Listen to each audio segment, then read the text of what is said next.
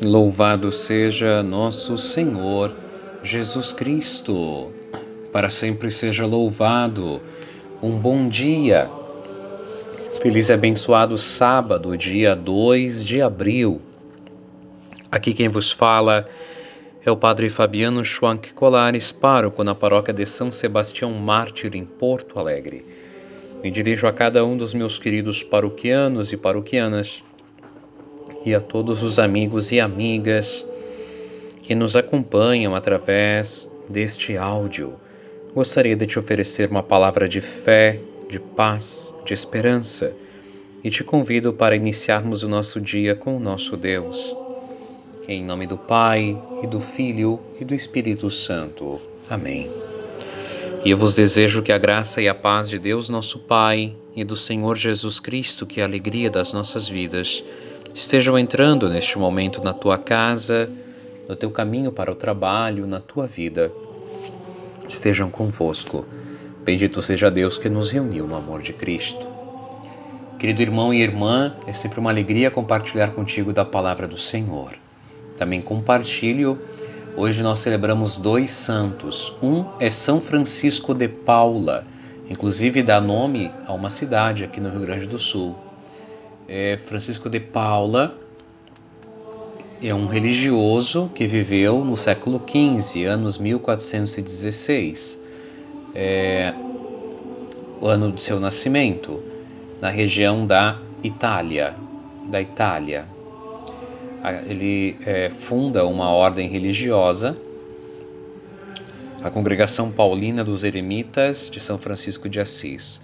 Tem uma história muito bonita um homem dado à oração, muito requisitado também para a orientação espiritual e um grande devoto de São Francisco de Assis, devoto também de São Francisco de Assis. Inclusive tinha ele uma doença e foi feita uma promessa que se ele alcançasse é, a cura, iria então viver de maneira semelhante a São Francisco. É muito bonita a sua história. E o segundo santo é uma santa, é uma santa madre do deserto. Existem os padres do deserto, existem as madres do deserto. É Santa Maria do Egito, conhecida como a penitente.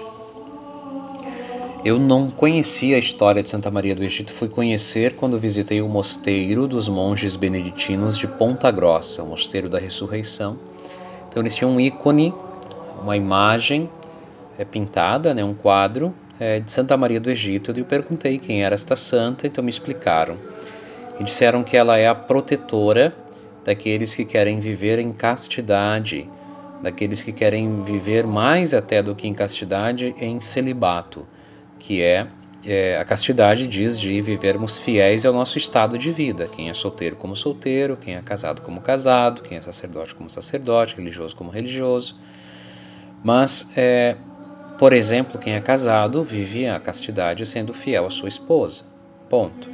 Agora, quem é celibatário é aquele que não constitui é, família, não casa. É, no caso, normalmente dos religiosos, religiosas também dos sacerdotes. Então, Santa Maria do Egito ela é invocada por aqueles que querem viver de forma celibatária.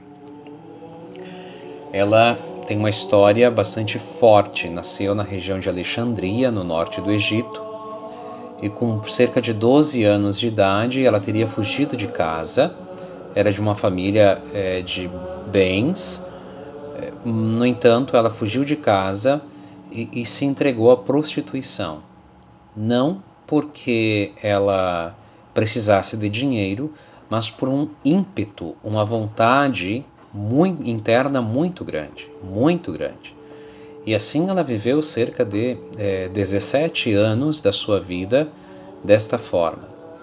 E muitas vezes não recebia nem dinheiro, mas era realmente por uma inclinação interna muito forte. Então diz a sua história que certa vez ela soube, é, ela teria ido à região de Veneza e aí soube que de Veneza estava indo para a Terra Santa, é uma peregrinação em função da data da exaltação da Santa Cruz. Santa Maria é, do Egito, ela viveu é, nos anos 344 a 421, então é século IV, século V. Então ela vai nesta viagem com o desejo de se envolver com todos os homens que estivessem no navio, no barco. Essa era a sua mentalidade, esse era o seu desejo interno. Então ela vai e de fato faz isso. Chega em Jerusalém e lá ela também procura esta prática de se envolver com o maior número de homens possível. E no dia da exaltação da Santa Cruz, então, como todas as outras pessoas, só que ela, por curiosidade, não por devoção, vai até a igreja do Santo Sepulcro, onde se estaria é, mostrando ou elevando uma relíquia da Santa Cruz, é, daquelas que foram encontradas por Santa Helena quando ela foi é, redescobrir os lugares santos que estavam abandonados há muito tempo.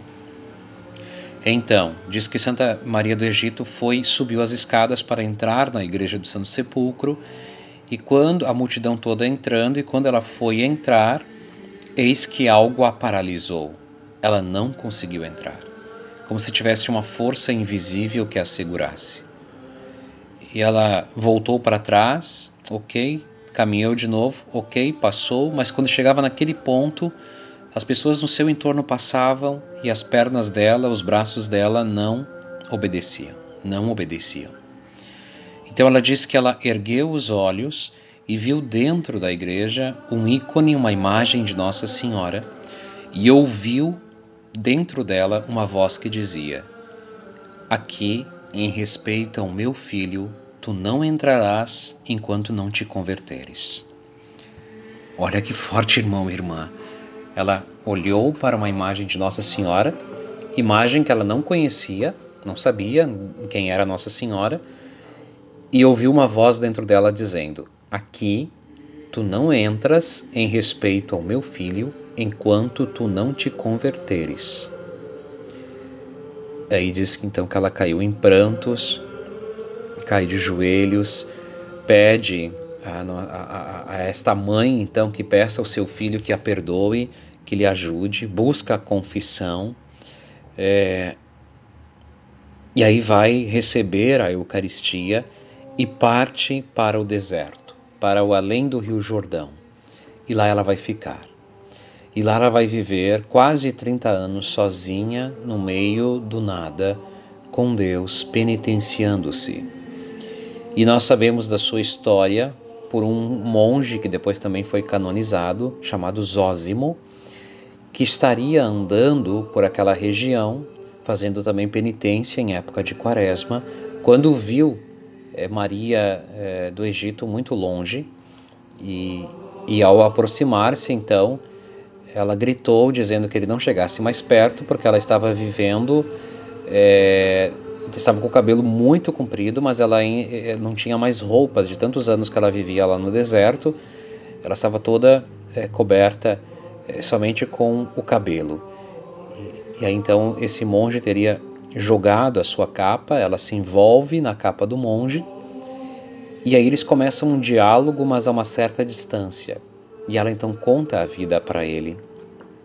Ele lhe traz a comunhão, mais uma vez ele a confessa, porque fazia tempo que ela não se confessava, e diz a história, a tradição, que logo depois ela vem a falecer. Logo depois ela vem a falecer. Mas Zósimo ficou sabendo, descobriu que outras pessoas aproximavam-se daquela região e gritavam a ela pedindo que rezasse nas suas intenções. Ninguém se aproximava dela e ela rezava e alcançava as graças para as pessoas. Então, Santa Maria do Egito, que, que foi uma prostituta, ela tornou-se um símbolo para aqueles que querem viver na pureza, que querem viver no celibato. Então, hoje também pedimos a intercessão dela, especialmente sobre aqueles que têm muita dificuldade de viver é, é, neste estilo de vida. Mas também quero te convidar, irmão e irmã, para ouvir o Evangelho deste dia.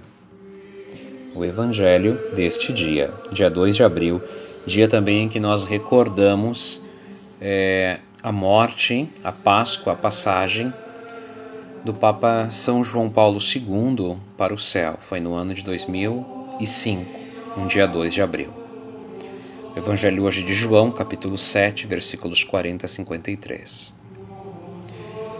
Que o Senhor esteja convosco, Ele está no meio de nós. Proclamação do Evangelho da Boa Notícia de nosso Senhor Jesus o Cristo, segundo João. Glória a vós, Senhor.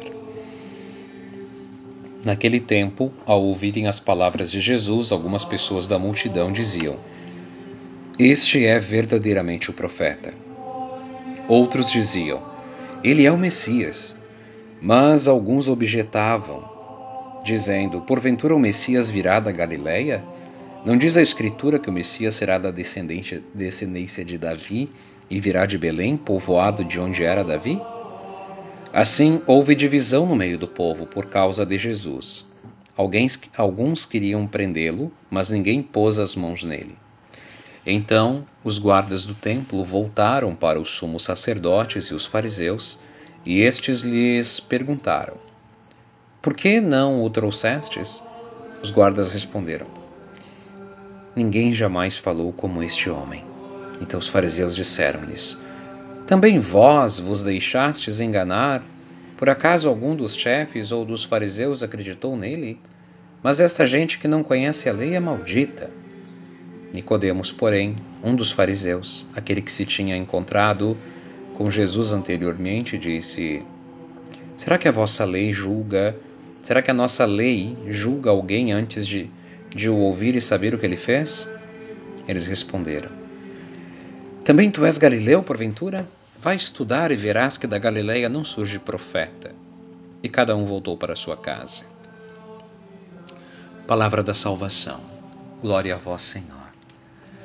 Querido irmão e irmã, o homem cego, o homem que não quer ver a verdade, é suscetível a, a encontrar qualquer tipo de desculpa ou de argumento para justificar a sua cegueira espiritual.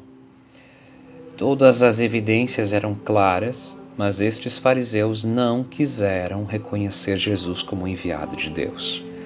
E ficavam encontrando justificativas, por exemplo, dizendo que ah, da Galileia não viria profeta e o Messias viria de Belém. Mas não foram investigar onde é que Jesus tinha nascido.